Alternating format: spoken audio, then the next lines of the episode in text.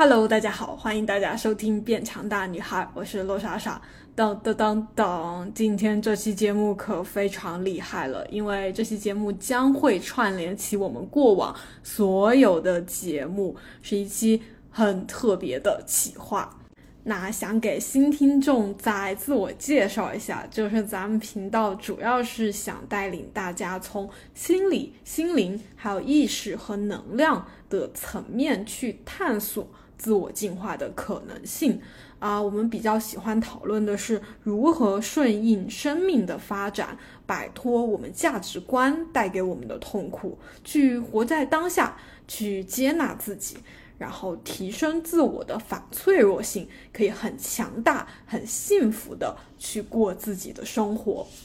所以过往的节目就是一直从各个角度在讨论这个话题，然后大家都觉得非常有收获，非常有启发。今天呢，就想要给大家一个总的结论，目前为止的一个结论，或者说一种思路吧，就是我们如何摆脱现在这种呃。打引号的，我们觉得很糟糕、很无可奈何、没有办法的局面，如何去改变它的一个思路。然后今天呢，还会推荐一些书单，就是一个书单的总结。大家很多人都是催我的嘛，就是今天一次性都满足你们啦。L is for the way you look。那首先呢，我想要跟大家介绍一下我目前为止。总结出来的这一套系统，这一套世界观，呃，我暂且叫它二点零的人生。我觉得到目前为止，最近我整个人生系统完成了一次升级，升级到了二点零版本。在此之前，也就是可能去年之前嘛，我的人生都是一个一点零版本的状态。所以很重要的就是一点零和二点零版本的人生，他们到底有什么区别？为什么值得我花了过去一到两年的时间，不停的在研究，不停的在试图升级？啊，首先我觉得二点零的人生对于我来说，哈，就是它在一个大的。呃，目的上就人生的意义，人生的目的，我们是经常会去讨论嘛，就觉得这个问题可太难回答了。我觉得在二点零的阶段呢，我就呃彻底明确了我人生的目的。当然，在一点零的时期，我并不属于那种很迷茫、完全没有人生目标的人。相反，我觉得我以往你要问我的话，我能说出来的人生目标、人生意义还更加的。呃，具体和清晰。就我以前觉得，我生下来可能就是为了完成大家给我定好的，或者这个社会约定俗成的人生阶段。呃，我读完了中学，读完了大学，然后我就会继续，比如说继续进修，或者是找工作。找到了工作了之后，我就努力赚钱。努力赚钱之后呢，我就要呃考虑结婚生孩子，然后就是重复我。过就是让我的孩子重复我的人生，我觉得我在一点零的时候，呃，基本是这样一种呃人生目标吧，而且我属于那种比较努力的人吧，就是呃还蛮嗯怎么说不不会去质疑这一套世界观有什么问题，我觉得大家都这么说，我就应该这么去做，所以我在里面就属于那种嗯很努力的那种。人吧，就是会很努力的完成大家给我定好的这些人生阶段的各个目标，而且，嗯，我觉得到可能到大学毕业之后吧，工作之后，我觉得我也一直都是属于那种完成的比较好的人，就是我读书的时候成绩好，我工作也都一路顺顺利利的，很不错，嗯，包括我赚钱啊什么的，我觉得也都没有太大的问题。我从来不需要父母操心，我也不需要周围的人给我什么呃太多的建议呀和督促啊，我都能够很主动的去完成大家觉得在什么时候应该做什么事情。所以我觉得我以前是比较信仰努力，嗯，努力就可以改变自己的命运这样一套价值世界观、价值观的人吧，嗯，就是因为我以往每一次遇到了困难或者阻碍或者人生的瓶颈期，我都是靠努力就能够给它过渡掉的，就可以跨越过去的。所以我非常信仰这一套，我也觉得没有什么问题。那我什么时候开始怀疑这一套人生目的的呢？就是当我发现我再努力，好像也无法获得我想要的那种幸福生活的时候，就是我发现好像越努力，我越痛苦，越不幸，越抑郁，越焦虑。然后我就开始质疑，大概可能是三四年前吧，我就开始质疑这一套呃理论，这一套人生系统，它是否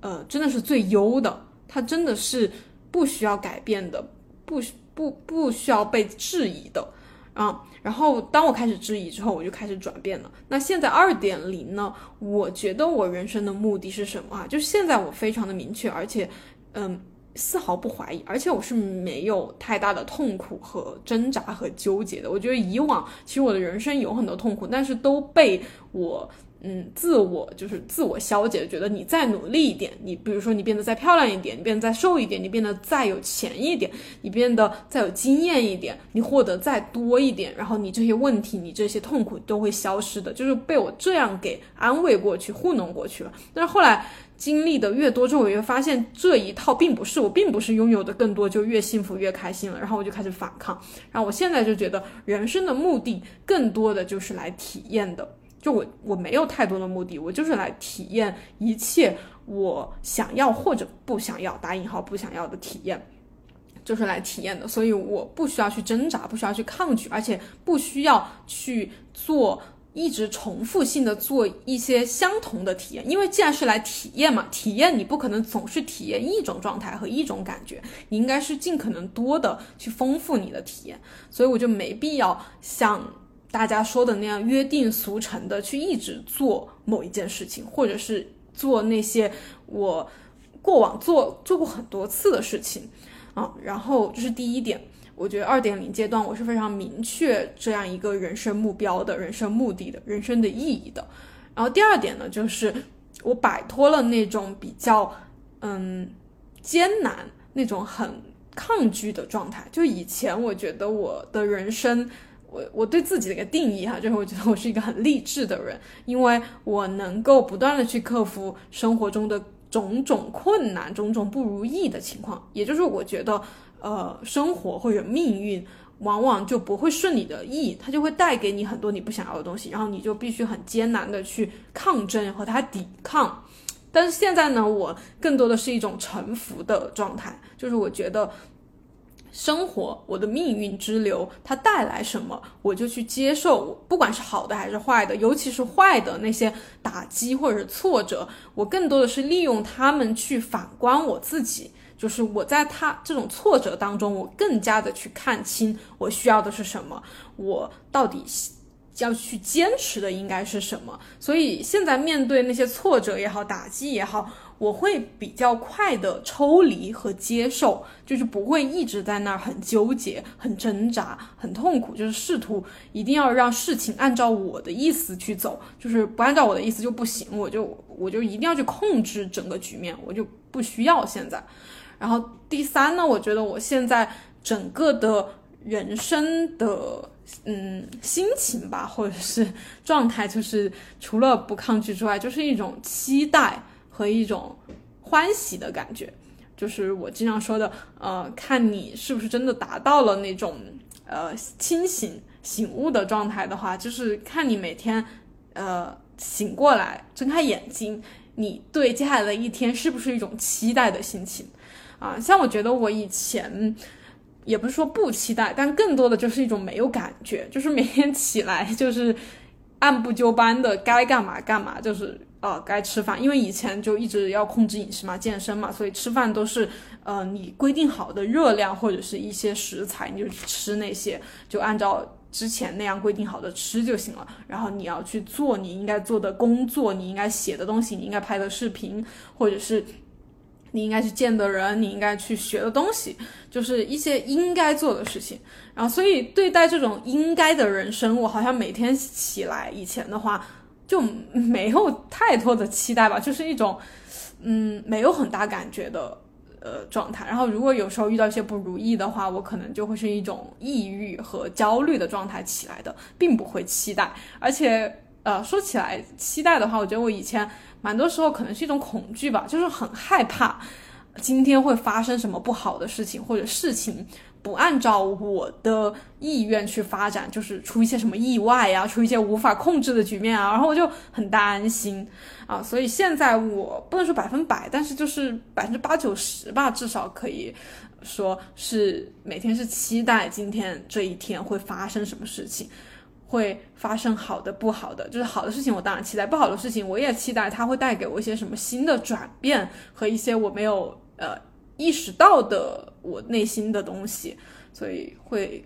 嗯，觉得每天都是，嗯，很欢喜的起来的吧。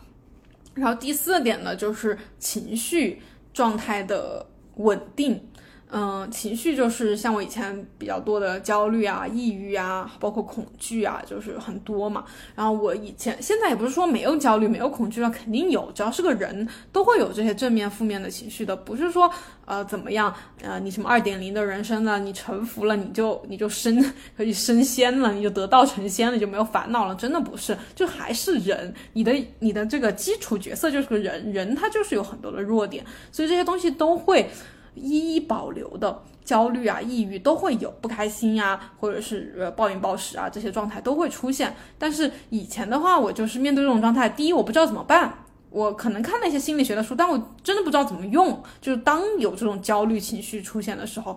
然后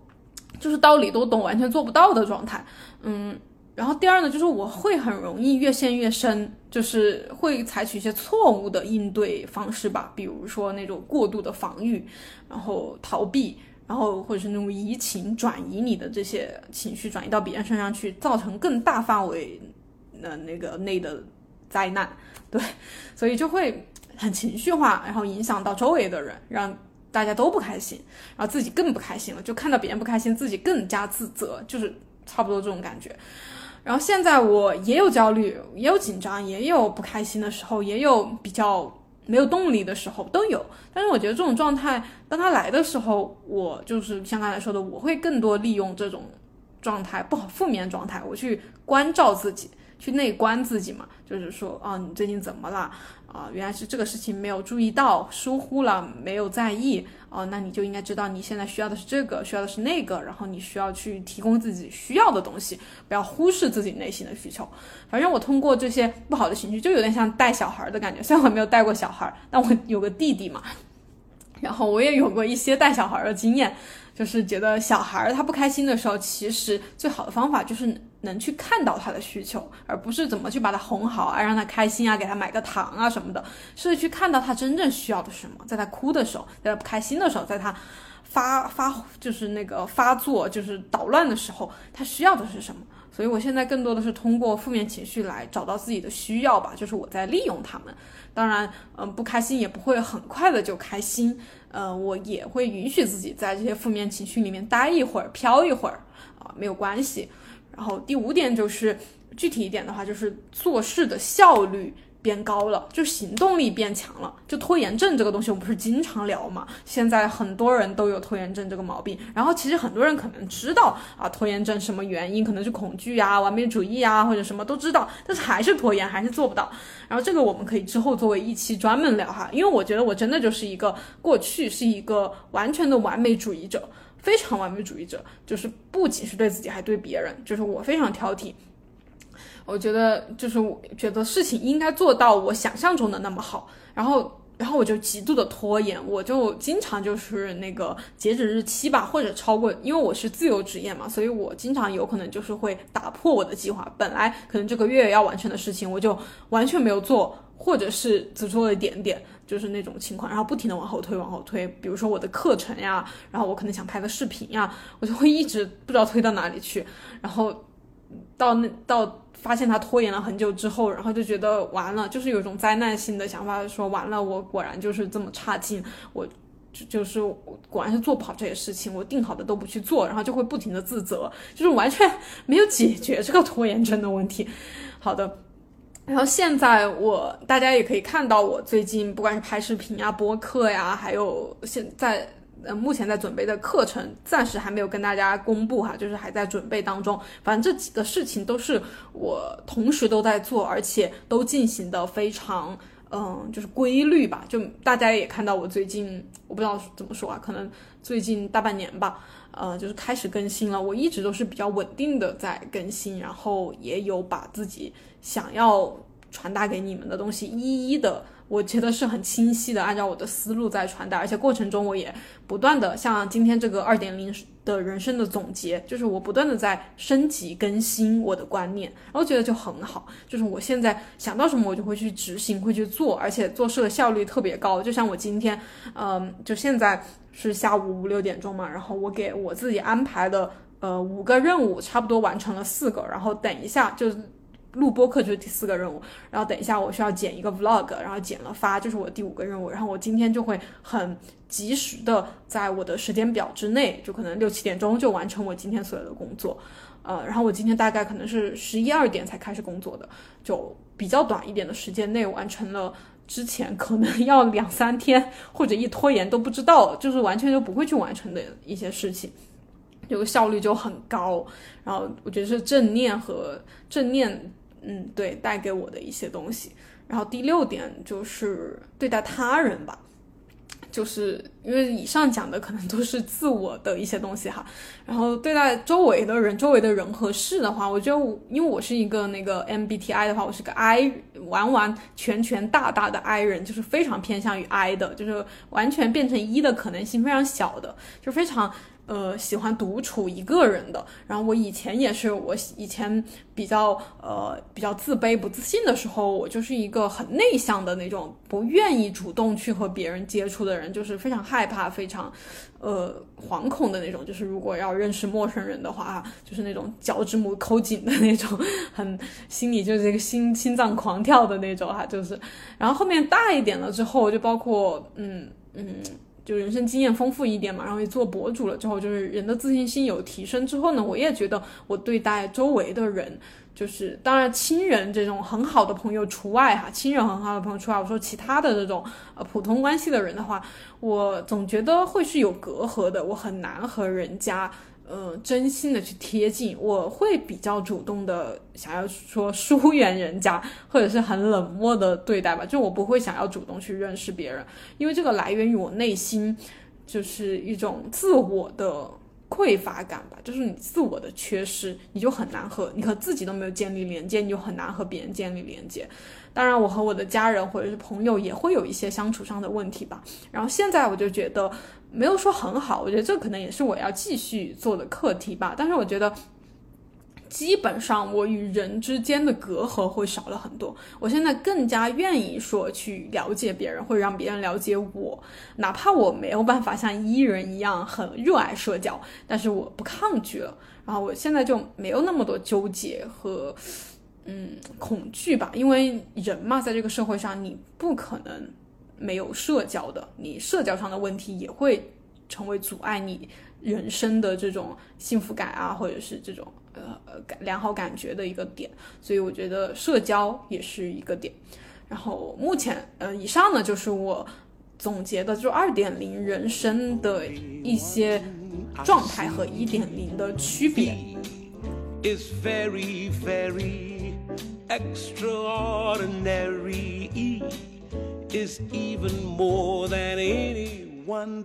接着呢，就是具体的，我们可以从哪些方面着手去进行人生系统的升级，以及相应的书单推荐了。因为过去如果是老听众的话，听过一些节目的，你应该听过啊，我讲正念，我讲显化啊，我讲清理，然后我讲臣服，我讲一些呃。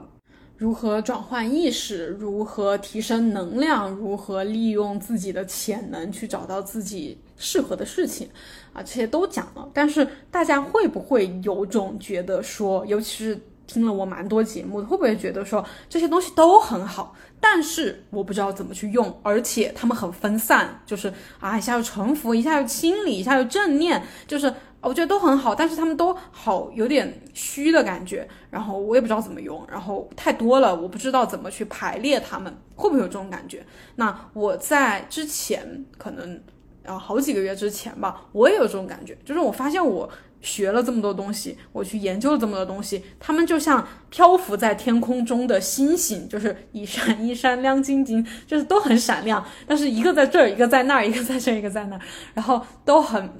分散，然后我不知道应该怎么把它们嗯利用起来，我就感觉。我隐隐感觉哈，他们这些星星应该可以汇聚成一股能量，然后支撑我。但现在他们就是东一下西一下的啊，就是我前几个月的感觉。所以我就花了几个月，不停的在去想要把他们，呃，也不说融合在一起，但是希望把它们形成一个系统的东西。然后终于在最近就被我研究出来了。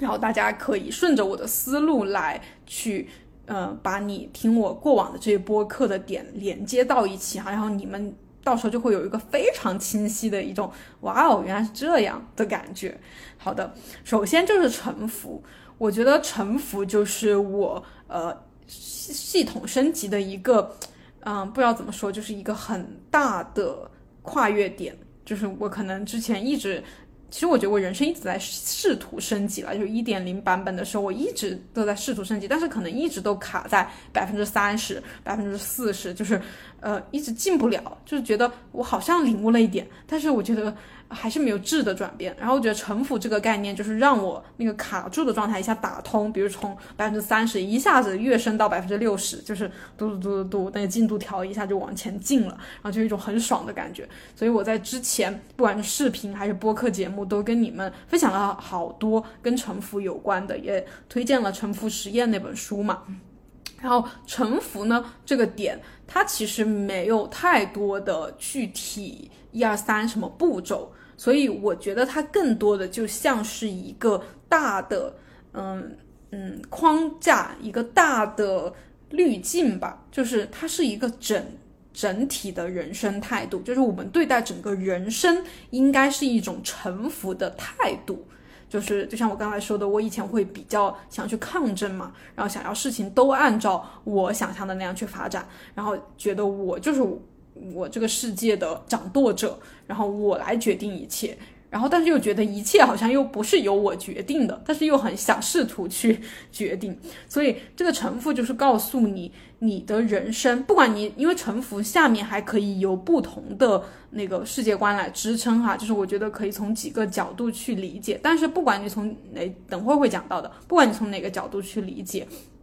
就是我们可以觉得你的人生是由另一股力量它来安排的，不管你理解为命运、大我、宇宙力量或者什么都好，或者客观规律，没问题都可以。不管你从那种呃玄学角度还是科学角度，就是我们应该都去承认你的人生这个世界它的运转有自己的一套规律，啊，运气也好，倒霉也好，或者是命运的那个安排。它都是有一个安排在的，它不由你来决定。就是你这样一个人，你可以从客观角度来理解，哦，你就是客观世界的一个小小存在啊。你可以从那种玄学角度来理解，就是你是来这个世界来玩一场游戏的一个角色。那么，你既然是一个角色，你既然是一个客观的人而已，你凭什么可以决定你的人生怎么发展？而且从游戏世界的角度来说的话，如果一切都是你说了算，那这个世界还有什么好玩的？就是什么都是按照你的来，你可以飞就可以飞，你有多少你想要多少钱就有多少钱，你想要呃长生不老，一辈子就是一辈子永远不死，然后你也可以这样，那没有意思了呀！你玩这个游戏，好的，所以说。臣服就是我们首先应该有的一个总的人生态度，就是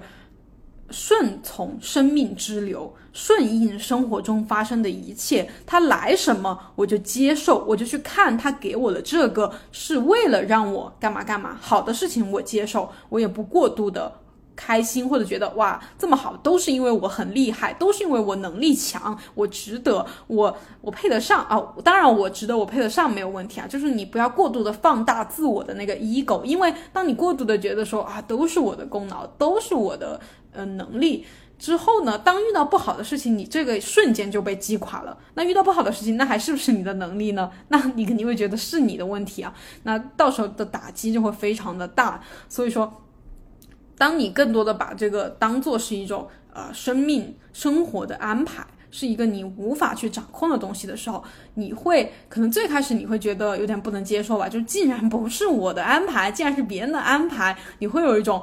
嗯，不好接受。但是当你逐渐的去更多的体会沉浮的深意，那就是推荐大家可以看《沉浮实验》那本书，以及作者另外一本书叫《清醒的活》。沉浮实验更多的它是一个。嗯，那个自传的感觉，就讲他这一辈子目前为止遇到的所有的事情，以及他如何去应应对的，然后这个事情最终又会怎么去发展。然后你看了他的故事，你就会更多的有一种啊，原来沉浮会这样，原来我。们或许可以尝试一下沉浮，然后清醒的活呢，其实是在沉浮实验之前出的一本书，它更多的是有点像散文哲学那种论述的感觉，就是讲一些道理，就是小我呀，然后头脑啊，还有命运的安排呀，我们应该如何去面对我们的生活呀，就是给出了一些很哲理性的呃思考和建议，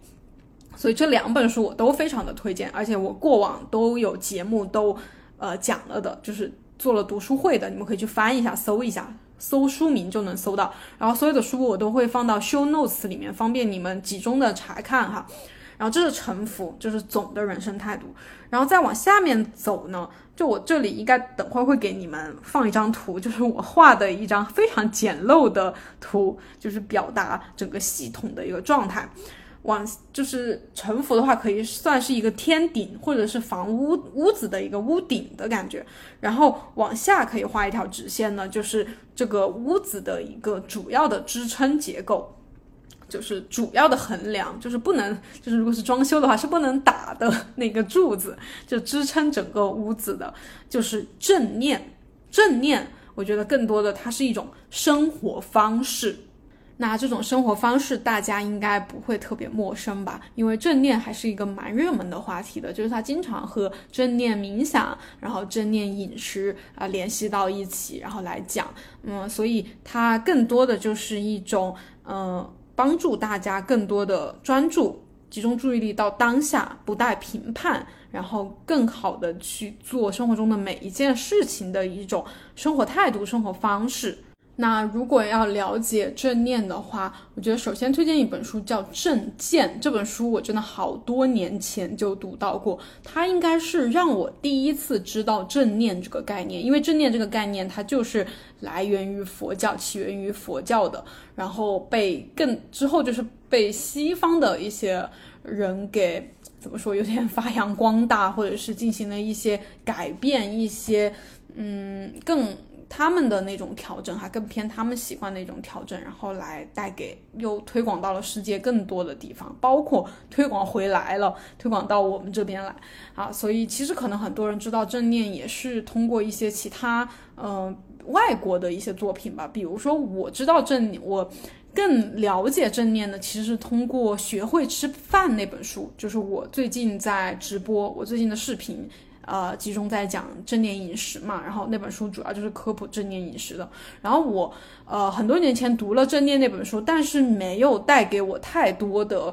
嗯。之后的影响吧，我好像当时看了之后觉得说的挺不错的，然后我当时还参加了一个读书会，就是关于证件的，但是好像后面就没有更多对于我更长久的影响了，而且我慢慢也忘记了这个东西，然后直到我因为暴食症知道了正念饮食，我又重新的开始了解这个概念，才发现正念原来是多么的会有帮助到我们的生活。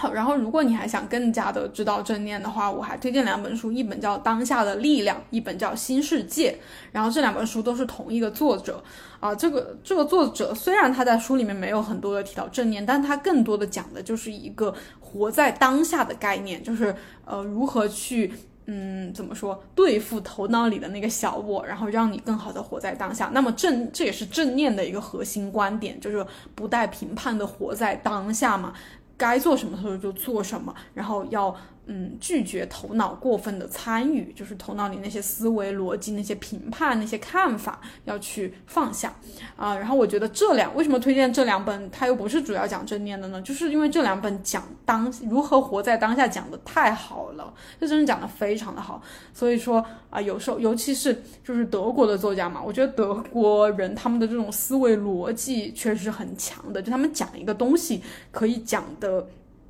非常的到位。对，可能跟德语这个语言有关系吧，就是德语会是一个思维逻辑非常缜密的语言，就是比较难的一门语言。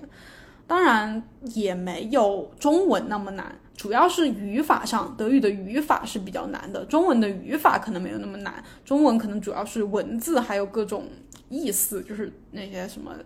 呃，各种。多音字啊，什么通假字啊，还有一些写就写字也比较难，所以语法上我觉得中文没有德语难。好，所以就可能德语去表达一些东西，它能够更加的，嗯，那个逻辑上会更加的让我们有一些新的新的感受。好的。然后这是正念哈，然后和正念其实非常相似，但是又给我了一些新的启发的概念，叫第四道。所以我觉得正念和第四道我是放在一起的，就是他们都是这个屋子的主支撑。然后第四道它是什么呢？这个我应该在之后会找一期专门给你们讲，也是，嗯，一个另外的，它是，应该叫俄国吧，当时应该是俄国，就是俄就比较早的。那个时期的一个人，他嗯研究出来的一个门派叫第四道，当然它里面讲更多的就是跟正念有点相关的一个东西，但是又有它的一些逻辑。因为我之后会讲，所以我这里不展开讲了，这里就稍微提到一下。如果感兴趣的，就是你其他书都看过了，你没有看过第四道，你可以自己先买来看看。然后它我比较推荐的主要是两本书吧，一本叫《自我观察》，它是这个。第四道的那个创始人，他叫乌斯宾斯基的徒弟吧，或者是跟着他学习的一个人写的。然后，当然就推荐创始人他写的一本叫《人可能进化的心理学》，就这两本书，你可以去了解第四道。他也是更多的说要回到自我身上去，向内去内观的那样一种呃哲学态度吧。然后，当然提到正念也不能忽视的就是冥想，就是正念和冥想经常是联系在一起的，因为正念，呃，那种静坐，它和那个冥想就很相似。其实我个人觉得哈，笼统的说，你非要说他们有不一样，当然是有不一样的地方的。但是笼统的说的话，其实就比较相似的。一个就是他们讲的东西都是比较相似的，就是静坐冥想，在那里去呼吸，去感受身体，然后回到当下的那样一种感觉。所以正念我觉得更多的就是一种生活态度和方式，然后它和冥想是相关的。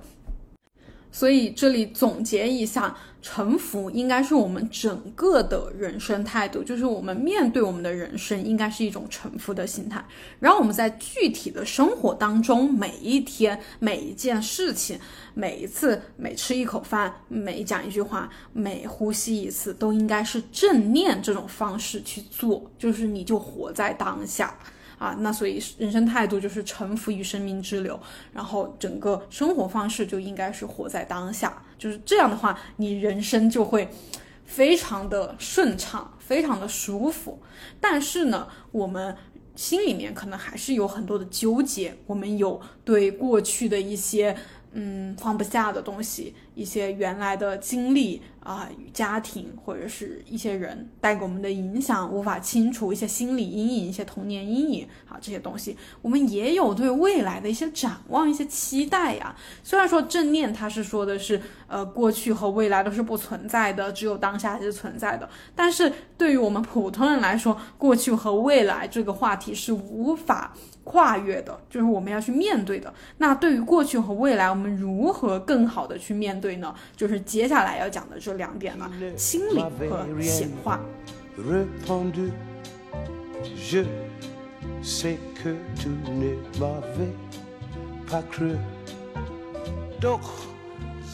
首先呢，先讲对过去的清理。讲到清理这个词哈，啊，听过播客的人，听过之前读书会的人，来抢答一下，就是清理是跟什么相关的呢？三二一。对，没错，心理呢，主要就是跟零极限这个概念相关的啊。零极限呢，它首先推荐书吧。零极限它是一个系列丛书，就是你搜索零极限，你应该就可以看到一系列的那个封面设计非常相像的一系列的书。然后我个人呢，还是就是说，如果你不了解这个的话，我推荐你还是就先买零极限，就是。零极限这一本书以及零极限生活篇，就是这两本去了解零极限就够了，因为它其他，因为我都买了，后面的我也都看了，就是后面那些其他的就是零极限系列的，其实讲的东西都是一样的，只是说说从稍微有点不一样的角度，然后他是换了作者的，他不是同一个作者的，然后可能从不同人的角度去讲，然后有的是讲故事，有的是讲道理啊，有的是分享自己的经历，然后。都是讲的零极限这个东西，而且零极限这个东西真的就不复不是很复杂，所以我觉得如果你不是特别感兴趣的话，也可以先买两本来看。然后零极限这个我之前也是花了好几期跟你们讲读书会都讲了的，所以这里不会特别展开的讲，但是也稍微的讲一下，就是为什么我把它归类为对过去的一种清理呢？就是。刚才讲了嘛，就是我们很多人其实会有一些心理阴影啊，一些过不去的坎儿啊。就是我们讲那种心理咨询里面的精神分析，就会经常分析你现在的一些行为，它是和过去的什么事情有什么联系呢？和你的爸爸有什么关系呢？和你的妈妈有什么关系呢？你现在的很多的情绪也好，你的一些行为模式也好，是不是就是在重现你过去和你的啊父母或者你的兄弟姐妹、你的某个人他的一种关系呢？就是他会探索你的过去，所以我觉得过去其实对。呃，认识自己是有非常大的作用的。就是说，我觉得我们讲正念的时候说啊，什么过去是不存在的呀，不要纠结于过去啊，就是正念的一个怎么说？嗯，因为他强调的是活在当下嘛，他就不会过多的去探讨过去。但是我个人觉得，你一定还是要理清过去的一些事情，你才能更好的活在当下，或者更好的去面对未来啊。所以我觉得清理过去是很有必要的。然后过去的清理，当然，嗯，我觉得你可以用心理咨询、精神分析里面的一些东西，心理学上的东一些东西，然后你也可以用这个身心灵板块的这个，因为我们今天。因为咱们频道主要还是偏向于说身心灵、身心灵板块。当然，我最近也是在研究一些心理咨询的东西，之后有机会会跟你们分享。所以今天还是讲过去的话，还是集中在清理上面。然后清理它更多的讲的是什么呢？就是对于过去的一些事情，你要学会去放下。然后它的方式呢，就是我之前跟大家讲的，呃，主要通过四句话，就是呃。对不起，请原谅，谢谢你，我爱你。就是每当你有突然有什么情绪，或者有什么那个焦虑啊什么的感觉的出现的时候，你要知道这些感觉可能都是你过去的一些记忆，你的一些回忆，你过去的一些事情。它在持续的影响你，那么可能像心理咨询，他就去分析嘛，就不停的分析过去到底怎么怎么样了，分析分析，然后可能帮你想一些办法。但是，呃，这个清理，我觉得它会是比较简单直接的，嗯，而且我觉得挺妙的这个方法。可能有的人他不适合这个方法，我觉得大家也要呃谨慎的选择吧，因为有可能不适合你，不适合你，你可能就会觉得很别扭，然后适合的就会觉得很很舒服。反正我第一次。呃，接触到零极限，就最开始接触到零极限的时候，其实我的整个感觉是很舒服的。我觉得它的能量和我的能量是相通的，所以我就很快的接受它，而且我也确实感受到就受益嘛，就是受益于零极限的这个清理方法。然后他他就是重复这四句话，或者有时候你可以简单的就只重复我爱你，因为爱它就是一个很强大的能量，它用这种能量去影响你过去囤积的一些记忆，而且它。嗯，当然，它还有一些具体的清理方法了。就是你对于过去的这个记忆也好，或者是说，呃，你想要丢弃的什么东西也好，你不用说刻意的回避和逃避，你更多的就是应该去好好看一下它，然后对它只需要说啊，谢谢你，我爱你，或者就是我爱你，或者对不起，请原谅，谢谢你，我爱你，就是去重复去对他说，然后就把它清理掉、释放掉了，就是这样一种感觉。其实，所以 大家听了之后应该都会有不同的感觉啊。可能有的人觉得他莫名其妙的在说什么，那有可能这个方法就不是那么适合你啊。但有的人听了之后觉得有点神奇，有点意思，可以去尝试，那你就可以去尝试一下。就是可以去听一下我之前的播客，或者直接买书来看都可以啊。就是对过去进行一些清理。然后另外还有一个，就是我把它和清理其实放在一起的，然后也是我之后准备讲的一期选题，就是释放。这个跟这个叫全名叫圣多纳释放法，然后这也是一本书那本书的名字，感兴趣的可以去买书来看哈。然后它就是也是对于你。突然出现的情绪，或者你过去累积出来的一些呃东西，让你不愉快，让你无法获得内心的宁静，呃的一种方法。然后我觉得它比清理会更加的强效，它就有点像那种呃怎么说，有点像呃我发烧了，那个清理可能更多的想是吃退烧药，然后这个释放法，我觉得更多的像是去输液，就是吃退烧药嘛，一般都要好一晚上或者很那个。半至少是一一晚上吧，就是才会好。但是那个输液，反正我输液一般就是输了输液那一两个小时之后烧就退了。所以我觉得圣多纳释放法有点像输液，然后它就有就也是有具体的怎么去释放的那种呃方法呃和一些语言言语，然后固定的话术什么的。嗯，所以这个因为我之后要讲，我也不展开跟大家介绍了。然后我应该会放一段就是圣多纳释放法的那种音频，就是链接，就是你们可以先听一听看一看。就是当我就有一段时间，因为我最近的情绪还比较平稳，然后在可能一两个月之前吧，就有一段时间我的情绪起伏比较大，我蛮焦虑的。然后我就是一焦虑上来了，我就不知道怎么办，然后我就很想平静下来嘛。嗯，就是我们不是说要接纳自己情绪，但是你接纳了之后，你其实会在情绪里面飘一会儿，然后那种感觉其实蛮难受的。然后我就很想快一点结束这种焦虑的难受的感觉，我就放那个圣多纳释放法的音频，他就是说啊，你感受你的感觉，你现在是否能放下它呢？你什么时候能放下它呢？我觉得对我来说真的超级有用，我觉得我可能就是身心就很适合身心灵吧。然后就是我一瞬间就可能几分钟就听几遍。两三遍我就能瞬间平静下来，然后我就觉得好舒服，所以我这个方法我也是极力推荐。我之后找一期给你们展开讲哈。然后圣多纳释放法，好这是对于过去的一种清理和释放。然后当我们有了一个臣服的人生态度，有了一个正念的生活方式，然后对过去呢也能更好的去清理和放下了，我们已经基本上完成了百分之八十的人生系统升级。然后现在呢，由于啊，我们是要面，我们都说了向前走嘛，面向未来嘛，要去面对你的呃整个人生，你未来的人生，其实当下和。那个未来，其实我觉得它往往是联系在一起的，就是你你的那个未来就是你的下一个当下嘛，就是所以我觉得是有联系的。那我们未来到底要过什么样的生活呢？就我们每个人对未来都是有期待的呀。比如说我我想要事业成功，我想要很多钱，我想要一个幸福的家庭，我想要自由自在的生活，我想要有自己的一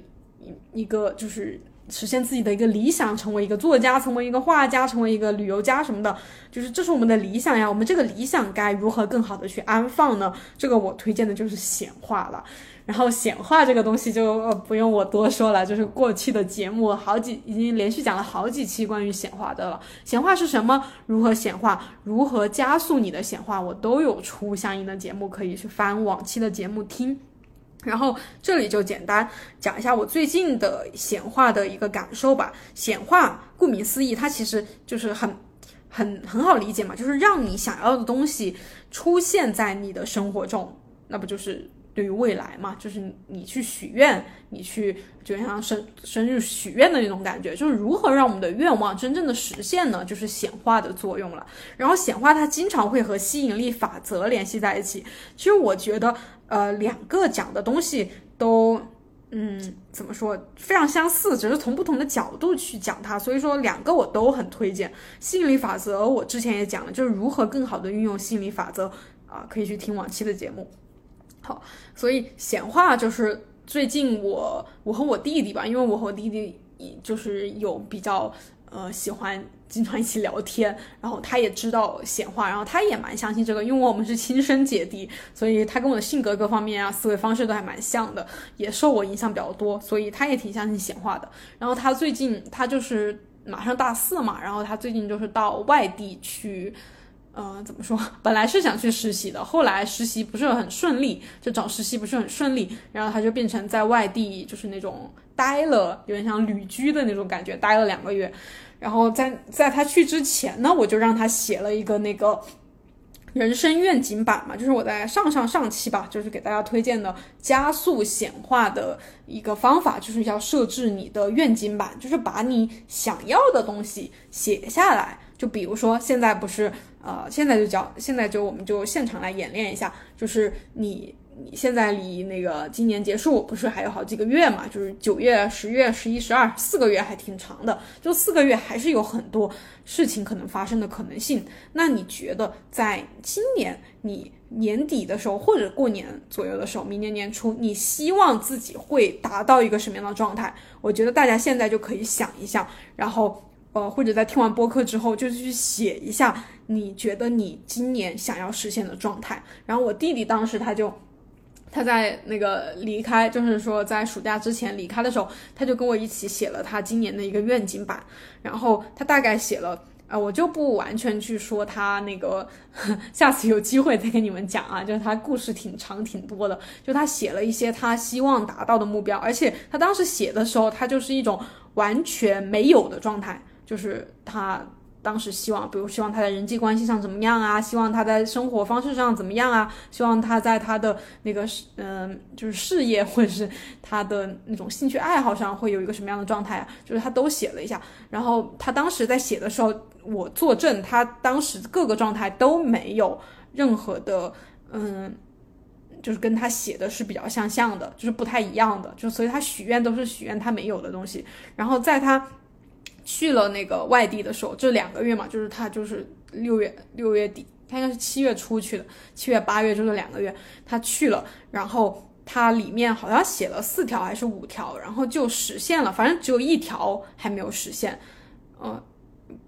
然后应该算两条没有实现，有一条是。暂时完全没有实现，然后有一条是实现了一半的那种感觉吧，然后其他三条，其他两条还是三条，就是完全实现了，而且就这么短的时间内，就两个月就实现了他想要的呃生活方式，他想要的人际关系，他想要去见识到的新的一些东西，体验的一些新的东西，并且他除了实现他写的那些愿望之外，他在这两个月之内，个人有了很巨大的，就是我觉得是能量上的提升，就是。讲能量那期节目嘛，对能量，我们之后也会出节目，在呃，我给自己挖了好多坑啊，就是出那个节目再延伸讲一下能量的话题，因为我觉得这个蛮重要的，而且大家好像挺感兴趣的。嗯，对能量，我觉得它在能量上有了一个很大的跨越，所以我觉得。就现在越来越觉得显化就是真的，吸引力法则是真的，而且非常的有用。就是对于我们的未来，对于我们想要去实现的人生愿望，我觉得用显化是非常棒的。当然，我自己来说，我也是六月份写了一个向宇宙下订单的几个订单，然后目前我我写的有六个吧，然后现在实现的我来数数哈，应该一二。三、四，我写了六个的话，应该有四个基本算是达成了，就是显化出来了。另外还有两个还呃不知道啊，但是写的是今年的嘛，今年还有四个月。然后如果都实现了，或差不多都实现了，我在年底的时候再来一一的给你们报告我写了什么，然后哪些实现了，然后怎么实现的，就是再给大家总结一下。所以说，嗯，接着呢就是。嗯，就以上这几点，就是我说的，我想要画的这个很抽象的房子的屋顶主支撑，还有里面的一些装饰，或者是说，呃，一些那个这个叫什么，就是具体的一些家具吧，就是几个点：臣服、正念、清理、释放以及显化吸引力法则，就是应该很清晰吧？就一个是人生态度，一个是生活方式，还有一个是对过去的清理，一个是对未来的构建。就是都有了，就是我现就是整个的人生态度有了，然后我每一刻的生活方式我也知道怎么去生活了，然后我过去我也知道怎么去和解了，未来我也知道怎么去构建了，那这个二点零的系统就基本是升级完成了的。最后呢，就是想补充一个世界观的呃转变和构建吧。就是那个之前读书会的《你值得过更好的人生》那本书，就是呃值得过更好的生活吧。你值得过更好的生活那本书，它讲的是一个新的，它介绍的是一个新的世界观。然后这个世界观呢，它简单来说呢，就是人生就是一场游戏。人生就是你的游乐场，这样一种世界观，我觉得这个世界观也是给我呃那种紧绷的、焦虑的呃状态有了很大的松解，就是让我整个人一下子就放松下来、松弛下来的一种世界观。所以我也很推荐这种呃，就是这本书它讲的世界观，很推荐这本书，大家可以去看一下这本书，或者听我的播客的讲解，反正都我基本都讲了，这。以上推荐的书我是基本都有讲解的，大家去听往期的节目，非常推荐大家可以从就是今年的那个零零一那期节目开始听，就是往上听，把它全部听完就可以，呃，把我今天讲的每一点都是可以展开的去了解的，呃，当然像沉浮啊什么的正念什么的，你可能要翻再找早一点的节目了，然后嗯，这个世界观呢，它。更多的，它就是讲的是，呃，你不要过于的把这一个人生当真，你很当真的话，就会产生执念。我们经常说的就是不要执着嘛，不要有执念嘛，执念就会把你拖垮。所以说，我觉得它是很好的释放了我执念的一种世界观。虽然可能有的人觉得它是胡说八道，它是玄学，它是什么很。完全是乱说的。但是我觉得你能够真心，就还是那个只渡有缘人吧。我觉得这些东西都是，就是你会觉得他是骗人的、胡说八道的，没关系，那那你就不看他，你就去相信你觉得那一套。如果你觉得你本来相信的让你痛苦，让你找不到出路的话，我觉得可以，为什么不试一试另一种可能性呢？反正我，嗯，总的来说，我并不是一个，嗯，特别说神棍啊，完全。很玄学的一个人，其实我现在也是，尤其是前两期节目讲到身心灵这个行业的问题的时候，我最近有一些反思吧。就之前有段时间可能有点过于的沉迷一些唯心主义的东西了，玄学的东西了，但是我现在又稍微有点拉回来了，就是我还是那一套，不是，就是我呃非常坚定的一个认知是什么，就是。一切利用一切可以为我所用的东西，就是我不觉得我是个唯物主义，也不觉得我就是个唯心主义。我不确定，我不站任何的队，我也不完全把自己固定死。我愿意打开自己，接纳一切的可能性。只要这个东西可以让我过上更好的生活，不管它是科学的还是什么黑魔法，我都愿意接受。然后我都愿意去了解，然后我都愿意去尝试。然后我觉得我这种生活态度，呃，我这种。嗯，对，生活态度就是让我的那个，嗯，整个人生系统可以更好升级的一种态度。如果你是一种很僵化的、不愿意改变的、不愿意去升级、不愿意去接纳新事物的人，然后如果你这样很开心没有问题，但是如果你很痛苦的话，那你不是自己在为难自己吗？所以我觉得就是，嗯，就是怎么说，就是唯一能拯救你自己、能改变你自己的，都是。都只有你自己，就是任何人都只是提供给你你一个途径、一个机会、一个契机、一种思路，包括我也是，就是呃，我觉得大家能不能改变，都是看你们的信念，就是你们是否足够愿意改变。就像我之前讲能量那一期节目嘛，就是讲那个高能量者，万事万物为你而来，他也有讲到，就是我们。每个人他的意识能量水平的进步的前提，就是这个人必须有一个开放的思想和空杯的心态，就是你要就我说的要愿意接受一切嘛，然后不要觉得自己已经都懂了，就是我已经很满了，我觉得嗯我知道的就是，啊全部了，我已经特别明白这个世界了，然后同时呢，必须有一个心甘情愿提升和渴望意识进步的强烈愿望。就是你一，就是我觉得我这个意愿是很强烈的。我觉得我从小就很强烈。之前不是跟你说了，我小的时候就是一个目标很清晰的小孩嘛，就是一个很努力的小孩。就是我虽然以前努力的那个目标是我未加思索的，就是我以前觉得我要读书好，我要赚钱多，呃，就这个目标我没有去思考过。但是我当时确定了这是我想要的东西的话，我。的那个意愿是很强烈的，就我就想要好的成绩，我想要赚钱，我想要能力提高，想要自己的意识进步，就是这个愿望是非常强烈的。然后到后面我可能打破了自己，我知道啊，可能这些目标是别人给我定的，不是我自己定的。然后我就呃找到了新的目标。然后但是同样我还是非常。渴望就是整个人意识的进步，系统的升级。就是我现在对于现在升级到二点零嘛，我对于未来可不可能升级到三点零、四点零呢，也是有非常大的渴望的。就是这种野心和欲望是非常大的。啊，我们虽然说不要有欲望，不要有那个，但是我觉得这方面的愿望其实是很好的。就这种自我提升，对于变好的渴望，它越迫切、越强烈，你的意识能量的进步就会越。快，或者是可能性就越大吧。然后，然后我相信我变得越来越好的同时，我的能量的提升的同时，我周围的人或者你们，像你们也是我周围的人嘛，就是能接触到我的人，他也会得到相应的提升和改变。然后这个世界，我觉得就会不断的往上去进步，往上去升级，往更高的维度上去走。而不是停留在这种痛苦的层面、混乱的层面，或者是更加的往下降。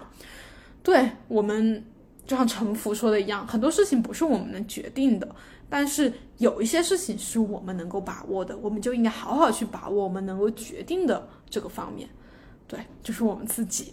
然后，嗨，就是反正还是那句话，所有的事情都是为了更好的认识自己嘛。不管你做什么，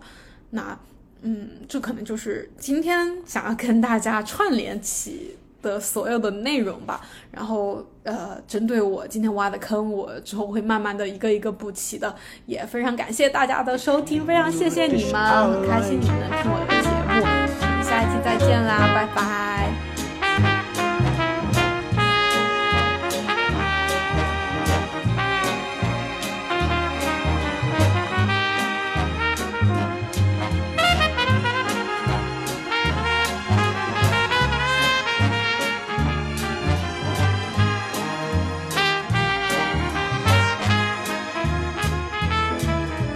Quiero que me expliques por favor lo quien cierra la palabra amor. So que non ho nulla da desiderare ancora perché per me tu sei la sola donna al mondo. I love waseka inoko toba love. Wafutari no takara. Aishi aiba ashitamo akarui. Love love you love i love you. Love love you love i love you. Love love you love i love you